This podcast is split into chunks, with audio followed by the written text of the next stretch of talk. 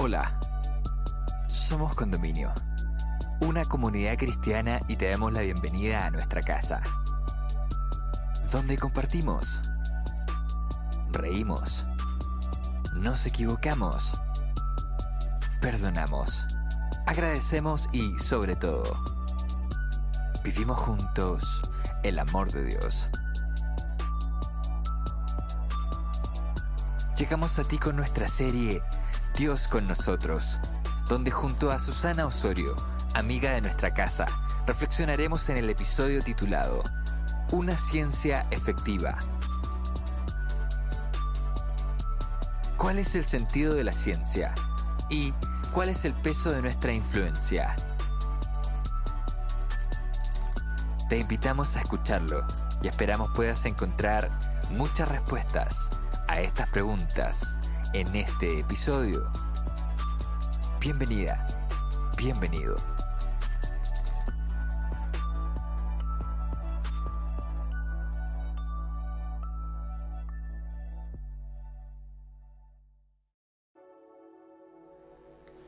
Si le preguntaran a un amigo, a un colega o a nuestro jefe por nosotros, dirían que siempre buscamos tener la razón o por el contrario, dirían que preferimos la verdad antes que todo? En el episodio de hoy vamos a analizar una historia que probablemente has escuchado o leído y se encuentra en el Evangelio de Mateo en el capítulo 2. La historia comienza en el versículo 1 señalando que cuando Jesús nació en Belén, en los días del rey Herodes, vinieron del oriente a Jerusalén unos magos. Te preguntarás, ¿unos magos? Eh, tipo David Copperfield, el ilusionista? La respuesta es que no. Historiadores como Flavio Josefo, por ejemplo, señalan que la referencia de magos alude más bien a una clase social, los magoi. No sé si se pronuncia bien, pero algo así. Muy respetada e influyente de Medopersia. Se trataría entonces de un grupo ilustrado de personas que se dedicaban a la educación en diferentes ramas del saber como la astronomía, la medicina, la literatura y la filosofía, y que al ser una especie de élite intelectual, asesoraban a los reyes, gobernadores y personas poderosas de la época. En el versículo 2 del mismo capítulo de Mateo, dice que estos magos llegaron diciendo, ¿dónde está el rey de los judíos que ha nacido? Porque su estrella hemos visto en el oriente y venimos a adorarle. A simple vista diríamos que este versículo nos aporta algunos insumos contextuales y en cierta medida es así. Sin embargo, la información implícita es enorme. Por un lado, los personajes en cuestión eran estudiosos, estaban atentos eh, no solo a lo que sucedía en su entorno, sino también al desenvolvimiento de los acontecimientos en otras latitudes. Y el mismo versículo indica que vieron una estrella. Bueno, eran astrónomos, se supone que veían estrella. Pero esta estrella no era como las otras. Eh, se parecía, pero pareciera que eh, a ellos les turbó, les causó inquietud precisamente porque no tenía las mismas características. E imagino que en su mente inquieta buscaron en las grandes bibliotecas del Oriente cómo explicar este fenómeno, hasta que encontraron las profecías que señalaban el nacimiento de un Mesías. Ante la nueva evidencia, estos intelectuales podrían haber dicho, son fábulas o historias sin sentido. Eh, podrían también haber aludido a que las profecías remitían al rey de los judíos, y ellos no eran judíos, así que podrían haberlas pasado por alto.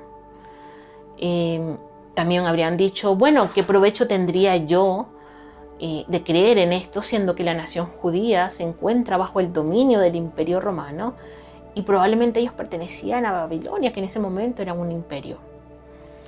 Tuvo que haber algo en las escrituras que lo llevó a reconocer que era una fuente de verdad, una fuente confiable y fidedigna, a tal punto de estar dispuestos a dejar a un lado sus creencias y emprender un viaje tan largo hasta Jerusalén. Algunos registros, por ejemplo, y esto es como un dato curioso, señala que la confianza de los magos en la escritura eh, resultó o se vio fortalecida luego de estudiar la vida de cuatro hombres que trascendieron en Oriente, en Babilonia más específicamente. Estos hombres eran Daniel, Misael, Ananías y Azarías. Sus experiencias en Oriente están documentadas en el libro de Daniel, al punto que en Daniel 1, 17 y 20 se dice que a estos cuatro muchachos Dios les dio conocimiento e inteligencia en todas las letras y ciencia. O sea, eran hombres completísimos. Y en todo asunto de sabiduría e inteligencia que el rey les consultó, los halló diez veces mejores que todos los magos y astrólogos que habían en su reino. Mejor dicho, estos jóvenes eran o serían la envidia de cualquier gobierno. La excelencia y consagración de estos hombres sobrepasó las generaciones. Su diligencia les permitió ser considerados referentes de rectitud y sabiduría, incluso después de su muerte. Y el peso de su influencia y ciencia se hizo o hizo más fácil aceptar los misterios que rodeaban el nacimiento del Redentor a estos honestos magos. Pero volviendo a nuestra historia, hay un último aspecto de este versículo que me deja pensando. Los magos llegaron preguntando dónde estaba el rey de los judíos que había nacido. Se suponía que el pueblo de Israel, y sobre todo los sacerdotes, eran estudiosos de las escrituras. Deberían haber estado esperando al Mesías. Y su nacimiento debería haber sido el tema del momento. En nuestros días debería haber sido el trending topic pero para su decepción parece que nadie o pocos lo estaban esperando. Fue un gran chasco para ellos. Y aquí se encuentra una primera lección para cada uno de nosotros. Muchas personas, muchos corazones sinceros, emprenderán viajes internos o literales para hallar al Mesías. Y cuando nos pregunten por Él, ¿se irán decepcionados por nuestra ignorancia o negligencia? La historia sigue desarrollándose.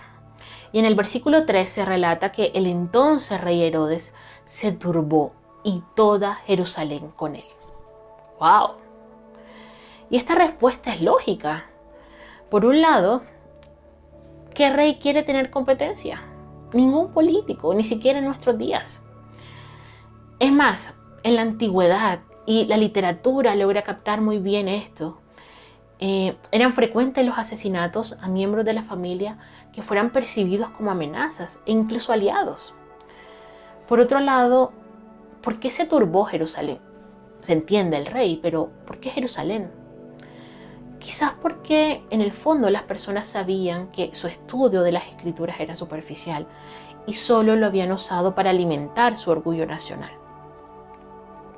Tal vez la humildad de los magos para buscar la verdad y reconocer una superioridad en la escritura hebrea contrastaba con la soberbia del pueblo de Israel y esto resultaba insoportable para ellos. Y desde el versículo 4 hasta el versículo 6 se relata cómo el rey Herodes convocó a los principales sacerdotes y les demandó dar cuenta, explicarle las profecías que señalaban al Mesías yo me imagino que ese fue un momento, que ese fue un momento tensionante. Y, bueno, se suponía que ellos la enseñaban, que la había memorizado. Su respuesta me imagino que fue muy espontánea y apuntó a Belén, a una pequeña e insignificante aldea cuyo nombre significa casa del pan, pero que ya Isaías en el pasado la señalaba. La indiferencia o el poco interés de la élite religiosa hacia este evento que debería haber significado el gran evento, sembraba dudas legítimas acerca de la veracidad de este reporte. Por ello, en el versículo 7 hay una respuesta, por lo menos astuta, de parte de Herodes. Dice, llamando en secreto a los magos, indagó de ellos diligentemente el tiempo de la aparición de la estrella. Bueno, ¿por qué lo llamaría en secreto? Si después de todo él era el rey, él podía conversar con quien quisiera. Dado que estos magos eran asesores de reyes, de personas poderosas, una conversación extensa o pública con ellos habría sido interpretada como una asesoría, como una excusa para deslegitimar su mandato. Después de todo, Herodes era un rey no judío, aprendiendo, indagando, consultándole a los gentiles, a extranjeros. Y esto sí que resultaba ofensivo a los ojos de un pueblo que se sentía especial, que se creía portador de la verdad. No sé si lo notaste, pero además de llamar a los magos en secreto, el texto indica que Herodes indagó de ellos diligentemente el tiempo de la aparición de la estrella. Ya tenía el lugar, se lo habían dicho los sacerdotes que era Belén, faltaba el cuándo. ¿Te imaginas esperar por tanto tiempo por un evento, llámese concierto, conferencia, un lanzamiento o la premiere de una película, una serie, solo para descubrir que ya pasó? Esto es precisamente lo que aquí se describe. Y bueno, luego de obtener la información que quería, Herodes fue más allá y le dice en el versículo 8, vayan a Belén y averigüen por el niño con esa misma diligencia que los trajo a mí. Y cuando le hallen, háganmelo saber para que yo también vaya y le adore. Qué astuto Herodes. Por el registro histórico y bíblico, sabemos que Herodes lo último que quería era adorar al Mesías. Paradójicamente, sus palabras llenas de dobles intenciones también fueron una exhortación, un ánimo a los magos para que no desmayaran. No es fácil perseverar en lo que hemos creído. No es fácil avanzar en un camino que exige renuncias, incomodidades, a lo que muchas veces nos gusta y, y a lo que estamos apegados. Y en ese sentido también es importante recordar que nunca podremos conocer las verdaderas intenciones de las personas. De hecho, en el libro de Jeremías, en el capítulo 17, versículos 9 y 10, se registra expresamente que no hay nada, nada más engañoso y perverso que el corazón. Los magos, de hecho, se fueron confiados en la palabra de Herodes de que efectivamente quería adorar al bebé. Sin embargo, Dios en su misericordia le dio discernimiento y más tarde entendieron que el rey no quería hacerle ningún bien ni al niño, ni a sus padres, ni al pueblo en general. Y aquí hay otras dos lecciones para nosotros. La primera, nuestra fe en Dios no puede sustentarse en las críticas o halagos. De hecho, si es que queremos tomarla, deberíamos hacerlo siempre como una invitación a seguir mejorando. Segundo, dado que es imposible conocer las intenciones del corazón, ¿por qué no partir nuestro día y nuestra vida pidiéndole discernimiento y humildad a Dios para distinguir la verdad del error? En alguna oportunidad el escritor Mark Twain dijo, es más fácil engañar a la gente que convencerlos de que han sido engañados. Y es precisamente esta la sinopsis de esta historia y de un pueblo, del pueblo de Israel, que se sentía en sí mismo especial, merecedor de los más grandes honores. El relato continúa y desde el versículo 9 se narra cómo los magos fueron conducidos milagrosamente hacia donde estaba un bebé envuelto en pañales, junto a María, su madre, y José. A simple vista era un bebé como cualquier otro. Ellos no lo vieron coronado, ni siquiera lo vieron rodeado de una corte real. Pero a los ojos de la fe reconocieron que estaban frente al Rey y Salvador del mundo. Y su actitud definitivamente contrasta con la que tuvo el pueblo años más tarde, cuando a Jesús, siendo ya adulto, le piden milagros para creer. Vaya paradoja. Los que se sentían portadores de la luz ignoraron todas las señales. Los gentiles, los otros, los que llamaban perrillos, fueron los que estuvieron dispuestos a abandonar su comodidad para encontrarse con esa misma luz. El versículo 11 eh, continúa el relato y se destacan aquí tres acciones de estos hombres. Dice que al llegar y, y ver al bebé envuelto en pañales, se postraron, adoraron y ofrecieron presentes. Al postrarse, estos magos reconocían que estaban frente a una autoridad. No era como otros reyes que probablemente habían, habían aconsejado o conocido. Este era el soberano del universo. Al adorar, demostraron que la verdadera ciencia nos conduce a Dios, a ese Dios que describe Juan cuando dice, todas las cosas por Él fueron hechas, y sin Él nada de lo que ha sido hecho fue hecho. En Él estaba la vida, y Él era la vida. Y al ofrecerle presente, regalos, declararon que cuando entendemos todo lo que Dios ha hecho y quiere hacer por nosotros, es imposible no querer entregarle lo mejor, aunque lo único que Él demanda es nuestro corazón. La historia podría llegar aquí si no fuera porque estos magos fueron el segundo llamado de atención a un pueblo orgulloso y desobediente. En Lucas 2, desde el versículo 8 hasta el 20, se narra como unos pastores de ovejas que esperaban el cumplimiento de las profecías de Isaías, eh, guardaban en su corazón todas estas cosas. Y mientras pastoreaban a su rebaño, experimentaron algo parecido a lo que les sucedió a los magos. Vieron un ángel, no fue una estrella, fue un ángel del Señor que les anunciaba el nacimiento del Salvador. Y estos pastores al igual que los sabios de Oriente, al igual que estos hombres encumbrados, dejaron todo lo que estaban haciendo para emprender la búsqueda. Y en el versículo 17 se indica que encontraron al niño envuelto en pañales en un pesebre. Estos pastores anunciaron con alegría lo que habían visto. Y dice la historia, dice Lucas, que muchos se maravillaron de esto. Es interesante que dice se maravillaron, no dice que otros fueron a verlo. No sé si por su oficio, pero los hombres de la época no admiraban a los pastores y probablemente tuvieron en menos lo que decían. Quizás pensaron que estaban locos, que deliraban, que querían llamar la atención, no lo sé. Pero Dios en su misericordia les dio una segunda oportunidad a este pueblo incrédulo y envió a los magos, a hombres encumbrados, a hombres reconocidos por su intelecto para repetir lo que ya habían dicho los humildes pastores. Lo increíble es que aún así no se movieron y tampoco creyeron. Maravillarse de las cosas de Dios o conmoverse por un milagro es fácil.